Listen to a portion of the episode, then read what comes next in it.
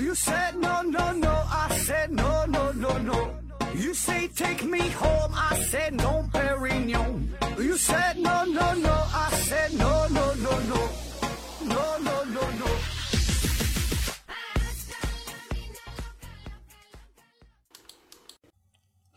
拼命探索，不计后果。欢迎您收听《思考盒子》。这两天有一件事儿挺火，澳大利亚超长待机的科学家大卫·古德尔，由于身体状况的不断恶化，前往瑞士寻求安乐死，走过了他漫长而又精彩的一百零四个春夏秋冬。这让我们又一次深沉地思考关于死亡这个问题。自从人类学会了思考，死亡就成了每个人挥之不去的谜题，更是每个人都要面对的终极考验。这是一个关于生物、医学、法律、伦理、哲学等等许多方面的深刻话题。古往今来，无数的哲学家、思想家也都没整明白死亡到底是咋回事儿。所以呢，我今天就和大家聊一聊死亡。毕竟面对死亡这事儿啊，大家呢是人人平等。都有发言权，大家都是没有什么经验嘛。由于死亡这个话题太大了，所以呢，我们今天只是挑其中的一个点谈一谈医学上的死亡。关于死亡的判断标准是什么？生存还是死亡，这是一个问题；判断一个人是生存还是死亡，这也是一个问题。但是这个问题呀，似乎并不太复杂，在人类历史上。不同的文化、不同的民族对于死亡的认识、灵魂的归宿，可能呢会有这个不同的看法。有上天堂的，有下地狱的，还有去西方极乐世界的，还有超脱六道轮回的。终点站大家不一样，但是呢，人们对这个肉身死亡的认定的标准却是非常的一致，就是心脏不跳了，呼吸停止了。这个事儿啊，似乎没有什么意义。这是看得见、摸得着的，自然呢也就成为了千百万年来关于死亡的一个评判标准。可是，我们也听过许多起死回生的神话，有淹死的、冻死的，嗯，或者是活埋的，还有马上要火化的，然后呢突然奇迹般的又活过来的这种奇闻异事。当然，绝大多数的这种事儿啊，这都是博人眼球的一些消遣故事。但是这也不禁让我们要重新审视一下：心脏不跳了，就真的死了吗？真的死得透透的了吗？那我再举一个比较血腥的例子，关于死亡时间判定的问题，这呢在司法领域也是非常的关键。一九四七年，美国的一对夫妇驾驶汽车与火车相撞了，当场死亡。于是呢，双方亲属对于夫妻的遗产就展开了争夺。因为这个后离世的一方的亲属可以继承财产，这个好理解呀。就理论上，先死的那个人财产呢，自然就是归配偶所有。然后呢，配偶再死了，这个遗产呢，就是归他的亲戚所有。嗯，初审这个法院认定夫妻同时死亡之后呢，女方的辩护律师就找到了目击证人，证明这个事故发生后，那位男性的身体先被碾压，判断呢已经死亡。而女性的头和身体是脱离开来，而这个女性的颈部啊还在往外喷血。正常情况下呢，这个头已经脱离了，可以认定死亡。但是由于颈部还在喷血嘛，所以可以判定这个女方的心脏还在跳动，所以呢她是后死亡的。你看这个事儿整的，那让你说到底他俩谁先死的呢？到底怎么判定一个人是生还是死呢？特别是随着我们科技不断的发展。这个问题越发的严重，生与死的界限好像呢也是变得越来越模糊了。那为啥这么说？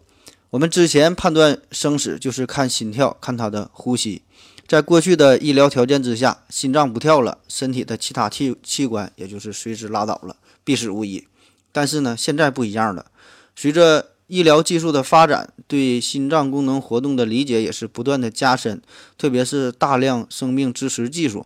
各种仪器、各种药物的运用，呼吸机呀、心脏起搏器呀、电除颤呐、心脏复苏啊、心脏移植等等这些，就使得已经出现生命衰竭症状的病人，仍然呢可以借助外力来维持基本的呼吸和心跳。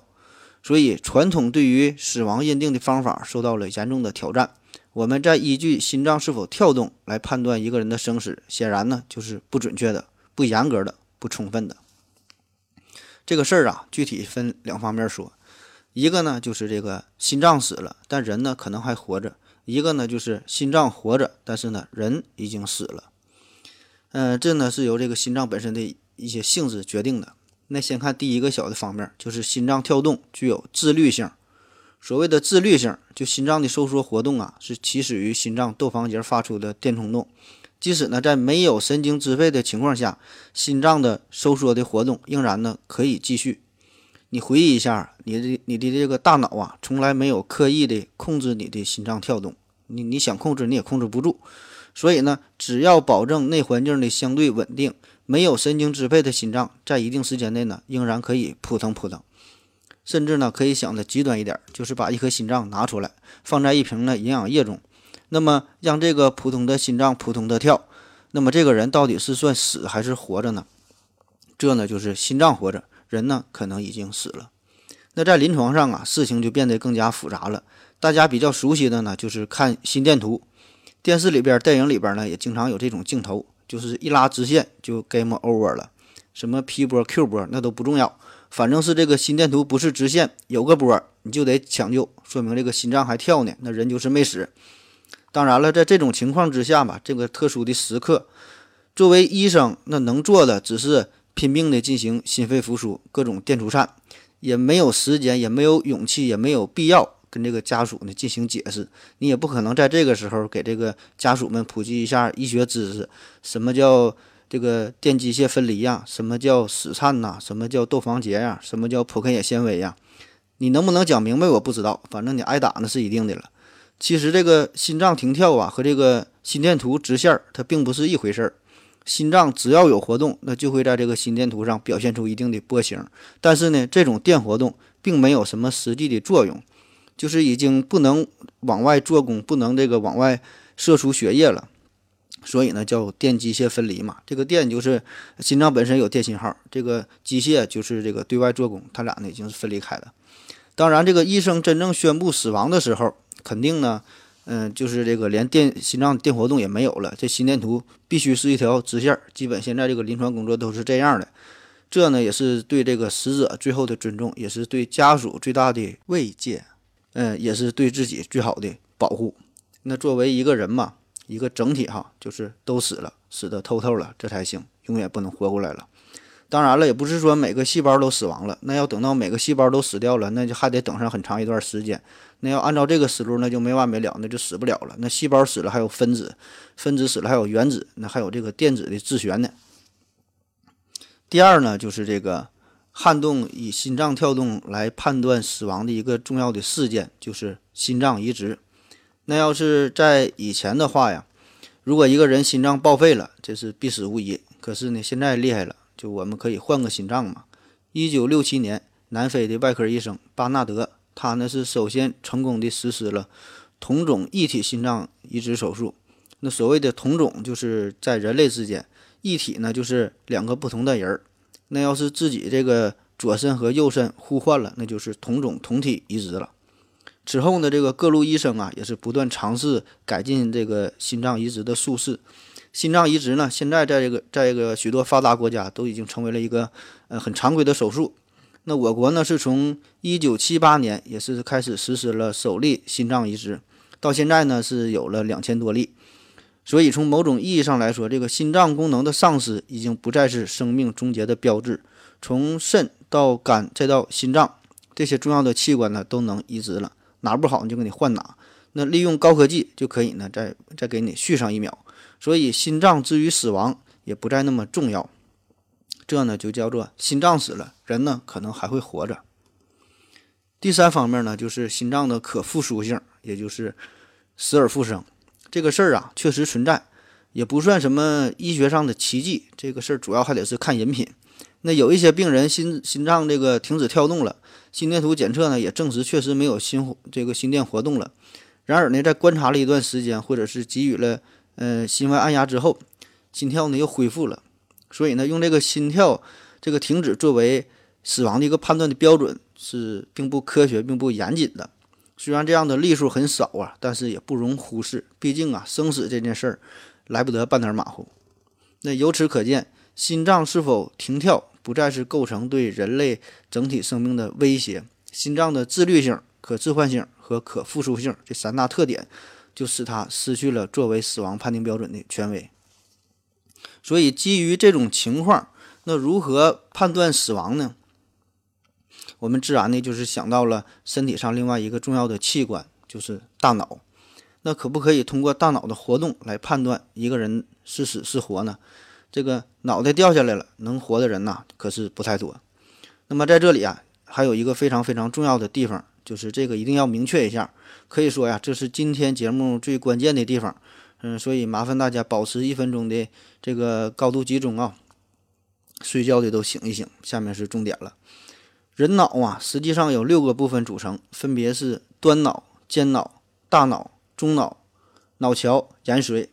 而我们平时说的大脑，它呢包括端脑和间脑，这呢主要是负责思维和记忆的。小脑呢是管这个平衡的。然后呢，中脑、脑桥、延髓这三个放在一起叫做脑干，主要呢是负责心跳和呼吸的。当然说的不全哈，但是知道这么多就足够了。接下来所有的内容啊，基本都是围绕着呃这个所展开的。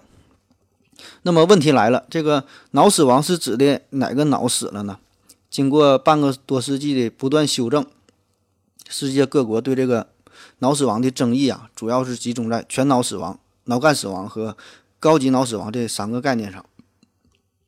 第一个，这个全脑死亡，全脑死亡呢，就是大脑、小脑、脑干全脑的机能呢是完全不可逆的丧失。目前呢，支持脑死亡的国家普遍呢也是采用的这个标准。呃，脑干死亡，脑干死亡呢就是脑干的不可逆的损伤。脑干呢是负责呼吸和心跳的，那一旦这个脑干的机能丧失了，呼吸、心跳都停止了，那么大脑啊它的这个死亡啊，那也只是一个时间的问题了。而这个全脑死亡的标准呢，已经把这个脑干死亡标准包括在内，所以呢，单独脑干死亡的这个标准呢，现在基本是很少使用。那最有争议的就是这个高级脑死亡。高级脑死亡这个概念呢，则是更加关注于人的社会属性，认为人呐，如果丧失了社会这种身份，那么就丧失了人之所以为人的这个特性，所以就提出了人的知觉和认知不可逆的丧失。那么这个人呢，实际上就已经死亡了。可是呢，因为这个事儿啊，这在一定程度上混淆了植物人和脑死亡的区别，所以呢，并没有得到大多数学者的认可。那我们经常说的这植物人，植物人哈，就是这个脑干功能正常，但是呢，大脑皮层受到了严重的损害或者是抑制的状态，所以呢，这个病人啊，他有自主的呼吸和心跳，就这个脑干能正常工作嘛？嗯，然后呢，这个人他对自身和外界的认知功能啊，这是完全丧失的，但是他能这个睁眼睛，也有这个睡眠觉醒周期。这个植物人和脑死亡状态最根本的区别就在于，植物人的脑干是好的，有自主呼吸，而这个脑死亡他呢是没有自主呼吸的。所以这个植物人通常不需要呼吸机的维持，这个家属啊可以把这患者领回家去自行照顾，而这个脑死亡患者呢只能依靠呼吸机来维持活着的假象。那为了维持这种假象，每天呢花到花掉这个大几千的上万的医疗费哈，这这也是正常的。并且呢，目前目前还没有很好的证据就表明这个植物状态的这个大脑功能就是完全不可逆的丧失。因为在现实中呢，有一些这植物人就可以苏醒嘛，但是这个脑死亡患者是一点恢复的希望也没有。好了，歇一会儿。我要跟正南去尿尿，你要不要一起去啊？我也要去。哎，风姐，我要跟正南、阿呆一起去尿尿，你要不要一起去啊？好了，喝了口水回来，我们继续聊。通过以上的介绍，我们对脑死亡有了一个初步的了解，知道了大脑与脑干的关系。那接下来的故事啊，也就比较容易理解了。脑死亡这事儿，最早呢可以追溯到上世纪五十年代。当时呢，六名病人在血液已经不流入大脑的情况下，被保持所谓的活着的状态，时间呢是从两天到二十六天不等。这就让人们产生了另外一种定义死亡的想法。一九五九年，脑死亡首次被描述后，就一直呢处在风口浪尖之上。不论是学术界还是在社会公众中，都备受争议。当时呢，两名法国医学家在对二十三名深度昏迷者的临床观察中发发现，这些病人因脑外伤、脑血管疾病等，呈现出全脑器质性损伤，没有自主呼吸，脑干反射消失，脑电波呈长时间的直线。但是呢，在呼吸机的帮助之下，心跳呢仍然可以维持。那面对这种活着的躯体、死了的大脑这种情况，一九六六年，国际医学界就正式提出了脑死亡的概念。两年后，也就是一九六八年，哈佛大学死亡定义审查特别委员会，你就当真有这个地方。那么他们呢，明确地界定了脑死亡概念，并且呢，制定了人类第一个脑死亡标准，就叫哈佛标准，包括呢，大脑、小脑和脑干在内的全脑功能。不可逆的停止。此时呢，尽管有被动的心跳呼吸的存在，仍然呢是可以宣告死亡。听着有点冷酷无情、无理取闹，但是哈佛啊是一点毛病也不惯。当然，具体的这个审查的这个机制啊还是非常严格的，要用到多种的设备反复的测量。那为了慎重起见，还得是呃多次的检查。只有当这个结果没有变化，并且它是是排除了。体温过低和刚服用中枢神经系统抑制剂这两种情况的这个时候，才能呢正式做出脑死亡的诊断。这个标准呢是很快得到了医学界、法学界、伦理学界的广泛认同。在一九七一年，很快这个芬兰呢就成为了世界上第一个以法律形式承认脑死亡的国家。此后呢，这个脑死亡的标准有了三十多种，但绝大多数绝大多数国家实行的脑死亡判断的标准都是以这个哈佛标准为蓝本的。我们可以把这个脑死亡和这个心脏死亡啊，把这个脑和心脏放在一起比较一下。首先呢，这个脑是具有统领性的，大脑呢在维持生命活动中呢是处于主导的地位。这个脑干呢对于呼吸啊、对心血管的活动有着重要的调节作用，而且大脑还告诉我们了，大脑最重要。第二呢就是不可逆性，人体的一些细胞在受到损害的情况下呢，可以通过再生来恢复功能。那就算是不受损伤，很多细胞呢还会进行自我的更新。比如呢，红细胞更更新的周期呢是一百二十天，白细胞是二十天，皮肤细胞呢是二十八天，肝脏呢是一百五十天。但是呢，这个神经细胞不行，这个神经细胞不具备自我修复的能力，嗯，也无法呢再生。那一旦发生了损伤，就会引起相应功能的永久性的丧失。而这个脑死亡呢，就是大脑中神经细胞死光了。这呢是一个不可逆的过程，即使呢给予再多的医疗的救治，也不可能恢复了。第三呢就是不可置换性，起码呢从目前来看吧，这个人类还没法用移植技术来替换坏死的神经中枢。那说的通俗点就是换头术呗。那大家对这个问题呀可能很感兴趣，咱就展开说一说。要说这个换头术有没有，那还真有，而且呢早就有了，但换的是猴头。一九七零年，美国医生怀特将一个猴子的大脑移植到了另外一个猴子身上。术后呢，这个受体啊存活了八天，但他所做的呢是在保留受体大脑的基础上进行的移植，也就是说，没把这个 A 猴子的脑袋砍下来的情况下，然后把这个 B 猴子的脑袋接在了 A 猴子的脖子上。而且这个手术呢，纯粹就是一个血管的吻合，呃，只是恢复了移植大脑的血供，保证了这个。移植大脑的存活，但是呢，并不涉及神经系统，所以呢，这个移植的大脑啊，与这个受体之间没有任何功能上的联系。这个新的大脑呢，不能控制这个陌生的身体。两年前，这个，呃，在我们国家哈，也有人用这个猴子做了类似的操作，同样的，也是只接通了血管，没有这个呃神经的连接。所以呢，这个呃弗兰肯斯猴啊，也是属于这个高位一种高位截瘫的状态。那为什么他们不把这个神经也给接起来呢？就因为难呗。心脏移植这呢已经算是很高难度的手术了，嗯，但是需要重新连接的这个管道系统啊，相对还是比较少。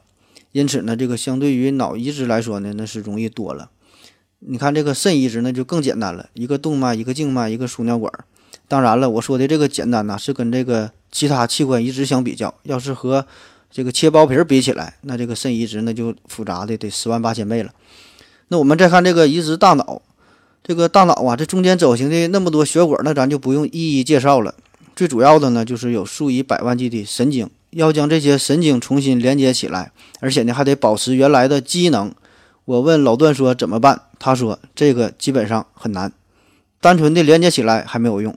由于这个横断平面上下神经细胞无法建立有效的连接，因而这个你你你就算做完了这个手术，就和这个高位截瘫呐没啥区别。大脑虽然有功能，但是呢没法指挥躯干四肢的活动，也没有感觉。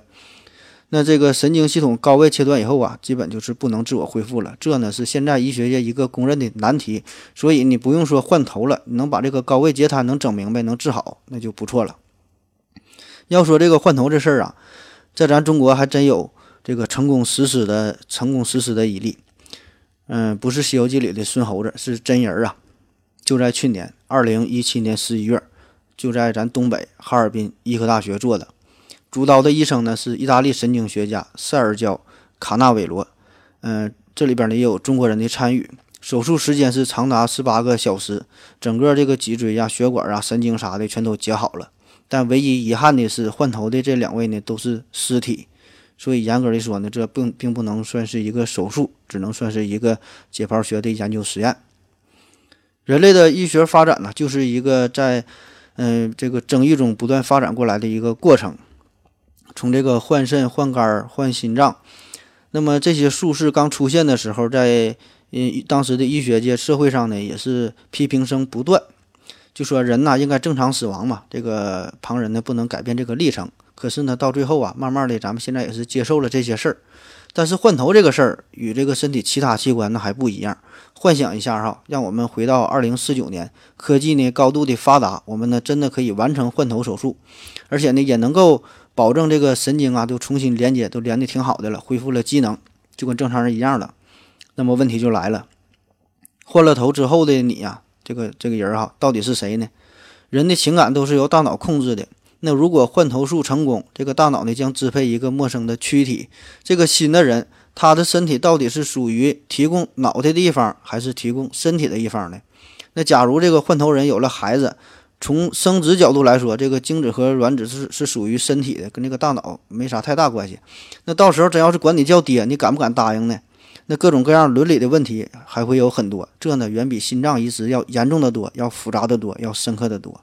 个人感觉呀，与其把这些精力放在这个换头术这种不知道猴年马月才能实现的科幻小说上，还不如将这个更多的嗯财力、精力，嗯这个更多的钱哈，都是用在脊髓损伤的这种神经修复的研究上，要要更有意义。对于各种为了经济利益、为了商业炒作、为了出名这些已经变了味儿的科研，我只想说三句话：你的牌打的太好了，你可长点心吧。不要再出来害人了。尽管这个脑死亡比心脏死亡判定啊，嗯，更有科学性，也是得到了这个学术界高度的认同，但是真的想把这个事儿在社会中推广开来，并不那么容易。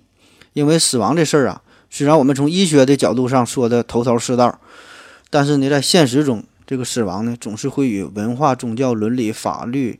呃，哲学等等很多方面紧密的联系在一起。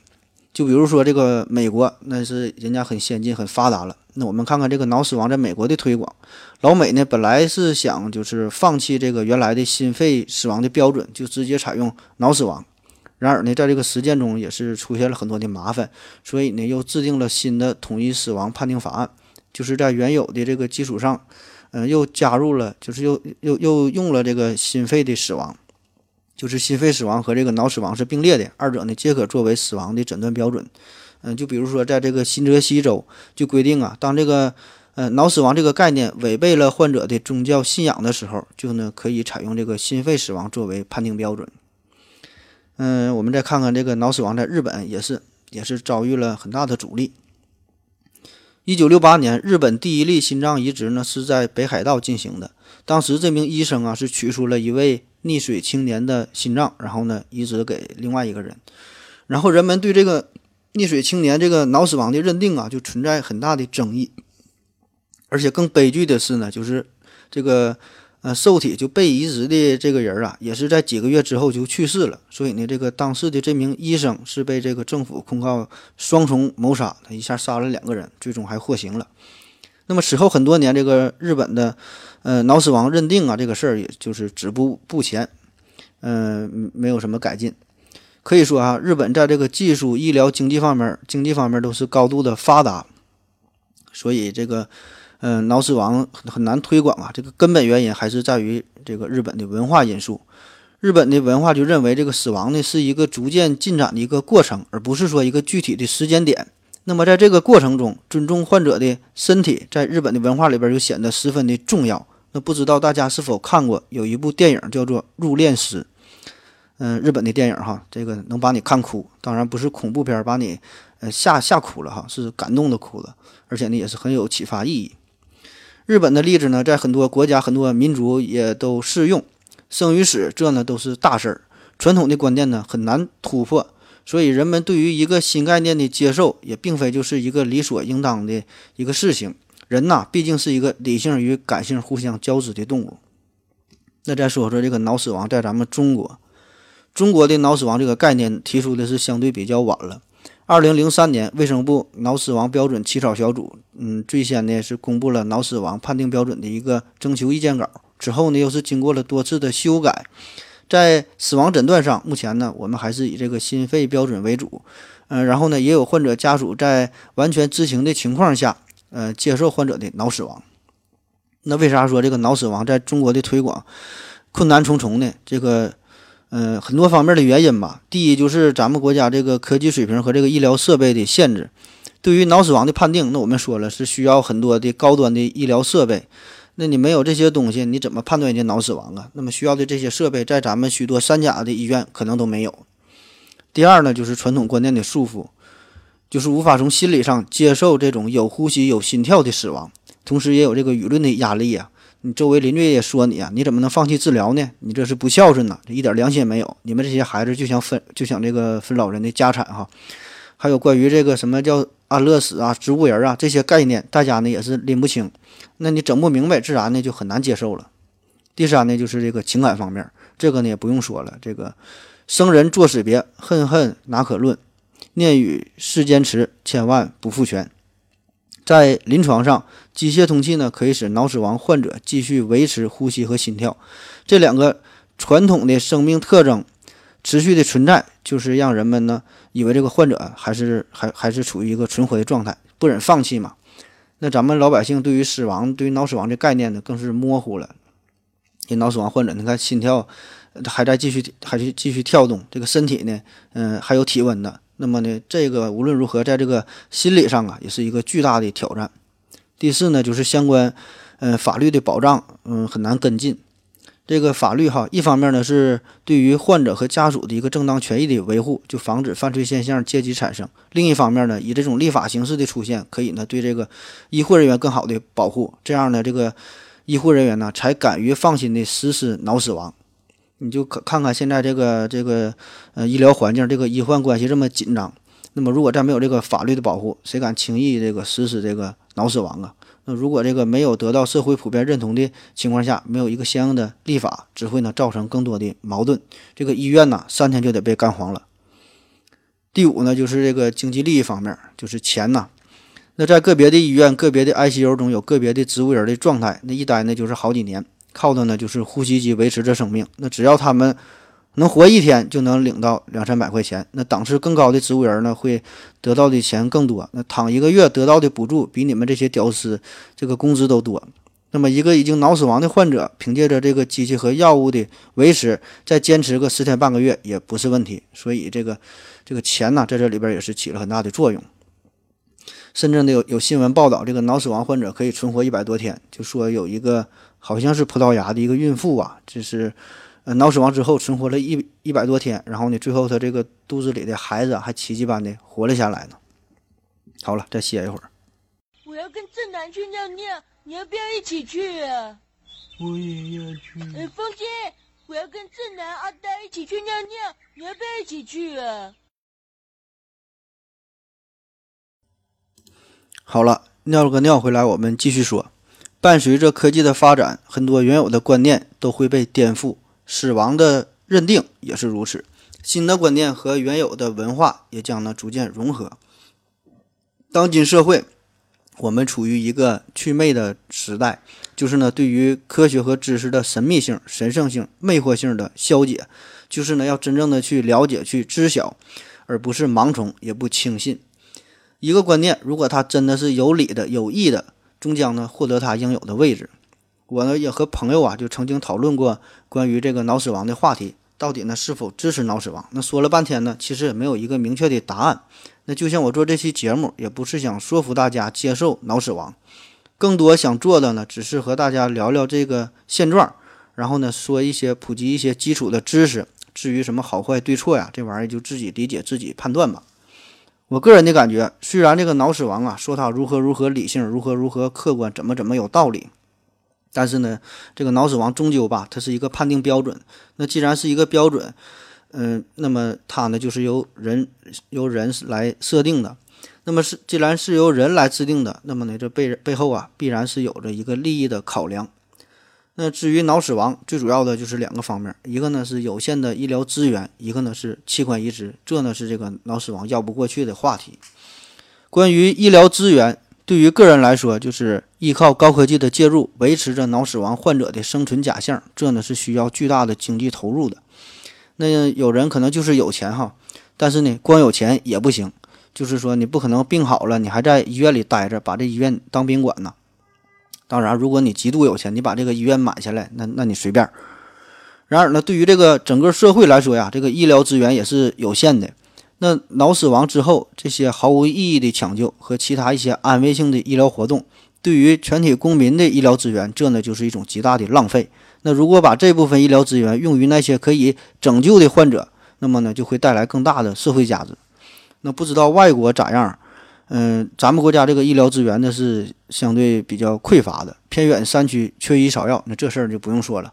现在很多大型综合性医院里，这个 ICU 啊，就重症监护室，这也是一床难求。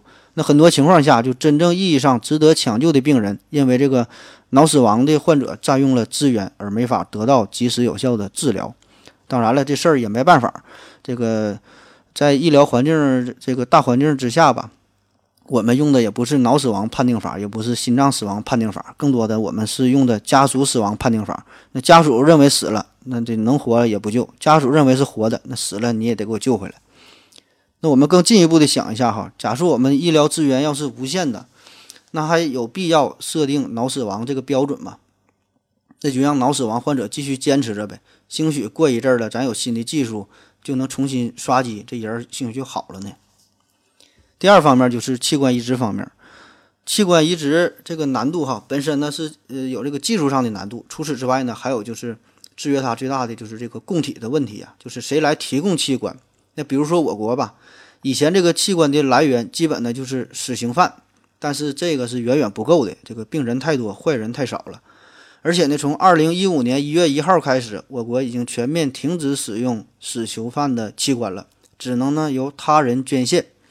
而在这个器官移植、器官捐献这方面，这个死亡的时间那就显得尤为重要了。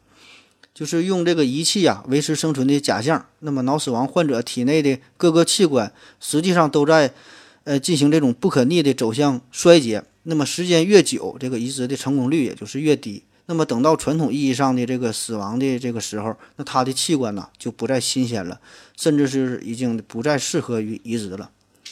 另一方面呢，在这个死亡之前，你要是进行移植的话，又有这个谋杀之嫌，所以这个这个死亡时间的判定这个事儿啊，就显得十分的重要，又十分微妙了。脑死亡的确认就是很好的解决了这个问题。那么在这个道德上，可以呢感到更多的宽慰。因为咱们割的是一个死人的器官，而在这个法律上也是有理有据，有了法律的保护。然后呢，在这个医学上，这个器官呢还能保持着新鲜，可以说是一举三得。比如说，曾经有一个呃备受关注的“千里送心救男孩”的事件，这呢是一个二十一岁的广西小伙，在医学专家判定脑死亡之后，家属呢完全理解，并且呢选择按照脑死亡的标准停止治疗，捐献器官。最终呢，他的心脏。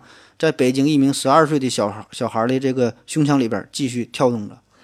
嗯，我呢也是，呃，刚才看了一个新闻，说一个年仅二十六岁的小伙因为车祸意外呀脑死亡了。然后呢，这个遗体呢是捐献，呃，你的遗体捐献，这个是救了六个人，其中这个肝脏啊还是一分为二，救了两个人。那如果按照传统的心脏死亡的这个标准来判定，可能呢就没有这么多感人的故事了。但是哈，如果仅是因为为了要节约医疗资源，为了更好的进行器官移植而实施这个脑死亡的标准，多少呢会让人感觉到有点不是滋味儿。虽然呢，这个国家有关部门在制定脑死亡标准的时候，一再强调，一直坚持说让这个器官移植专家走开，也一再声明，这个节约医疗资源和提供器官移植并不是制定脑死亡的直接和主要动力。国际医学界也是一直把这个脑死亡与器官移植这个事儿区隔开来看，避免公众的误解。但是以我粗浅的认知来看吧，我觉得这个事情本身就是这样。你无论怎么解释，这个脑死亡就是和医疗资源这个有限和这个器官移植这个事儿有关。那比如说，在一些国家的立法当中，人家呢就没有刻意回避这个器官移植这个事儿。德国呢就是在新的器官移植法中承认了脑死亡。日本呢也在这个器官移植法中把这个脑死亡作为医学和法律死亡的一个标准。那么这样的例子，呃，并不少。所以我觉得呀，这才是真正的说破无毒。而对比一下我们，我感觉我们真是差的太多了。首先，对于死亡的话题，我们传统意识里啊就很回避、很禁忌。这个事儿，长辈不说，学校不教，朋友之间呢也不谈这些事儿。而至于具体层面的什么叫心脏死亡，什么叫脑死亡，大家呢更是知之甚少。所以在这种情况之下，你如何让大家理解医疗资源匮乏的问题？如何让大家能够愿意做到器官捐献？如何能够更好的去面对死亡？我觉得我们这个百姓啊。也不是说完全就拒绝什么脑死亡、器官捐献这些事儿，更多的时候呢，只是不了解罢了。你这个基础这个工作、普及工作做的太不到位了。所以吧，如果要推动这个脑死亡的立法哈，把这个事儿推广开来，我觉得首先要做的就是做好这个基础的医学科学的普及工作，让大家清晰地了解到什么是科学问题，什么是伦理问题，用切实有效可靠的证据和方法告诉大家伙，这个脑死亡就是真正的死亡了，这人儿活不过来了。有心跳有呼吸也没有用了，这人就是死了。然后呢，当普通大众这个认知觉悟提高到这个层面的时候，你在这个基础之上再谈论什么死者的什么医疗费用啊，什么医疗资源呐，什么什么器官移植这些事儿，那么这个时候我觉得大大家呀才能够更好的认同和接受。那否则我总感觉这里这个味儿啊，这个里边 差了点什么。就算是事实是如此，你这事儿说不明白，人家呢还是不愿意接受。当然了，像我这么。这个贯通医学、生物学、心理学、哲学的大师毕竟是太少了。最后啊，说个事儿，嗯，是关于这个安乐死的事儿。这个安乐死大家也是比较关注。那么安乐死和这个脑死亡有啥关系呢？安乐死指的是中末期这个疾病病人在无法忍受病痛折磨的情况下，自愿的放弃生存的权利。主动要求这个医务人员帮助他呢，尽快结束生命，这呢叫安乐死。它与这个脑死亡最根本的区别在于，这个安乐死，它它的这个实施啊是满足生者的要求，就是这个患者主动提出来的，就不愿意活了。而这个脑死亡的判定呢，这个是这个医务人员对这个死者的一个认定。另外呢，就是这个安乐死啊，现在仍然存在着非常大的伦理学的争议，只有很少数的国家和地区呢才允许。而这个脑死亡。在这个伦理学上是得到了很大的支持，就是已经被广泛的接受了。那我们开篇提到的那个一百零四岁的这个老科学家，他为啥要不远万里去瑞士寻求安乐死呢？因为这个古德尔啊，就就这这老爷子呢，并没有身患绝症，只是这个衰老使得他的生活质量下降，这个行动能力下降，无法忍受，然后呢才一心求死。但是呢，目前这个澳大利亚呢是只允许这个罹患绝症的老人进行安乐死，于是呢，他就不得不选择选择去瑞士这个这个进行安乐死了。据说这个瑞士啊，也是唯一一个允许对外国人实施协助自杀的国家。当然了，这个人家这个瑞士这个提供安乐死的这个机构啊，审核的程序呢也是非常严格的，不是说你活够了，你厌世了，你想死就能死的。再说了，这整个这个花费那也是不少钱。我粗略的算了一下，没个十万八万的，你是想都别想了。嗯，这这这钱也不是咱们这些小屌丝能承受的。想死你死不起，所以就好好活着吧。当然了，如果你攒够了那么那么多钱，我感觉你可能也不想死了。关于死亡啊，我们总有太多的话要说。张克家说过，有的人活着他已经死了，有的人死了他还活着。孔子说过，未知生焉知死。伊壁鸠鲁说过，这种问题你不要想。你活着的时候，死亡和你没有关系；等你死了，什么也感觉不到了。不管死亡痛不痛苦和你没有关系。海德格尔说，死亡给生命里所有美好崇高的事儿赋予了意义。如果人的生命是无限的，那你大可以每天睡到自然醒，然后呢去玩、去浪、去嗨、去喝酒、去泡妞，反正有无限的时间。今天去努力和十年后去努力没有任何区别。如果人的生命是无限的，也不会有人舍生取义，奉献自己的生命，因为生命太宝贵了。但是你知道你最终会死，这呢就不一样了。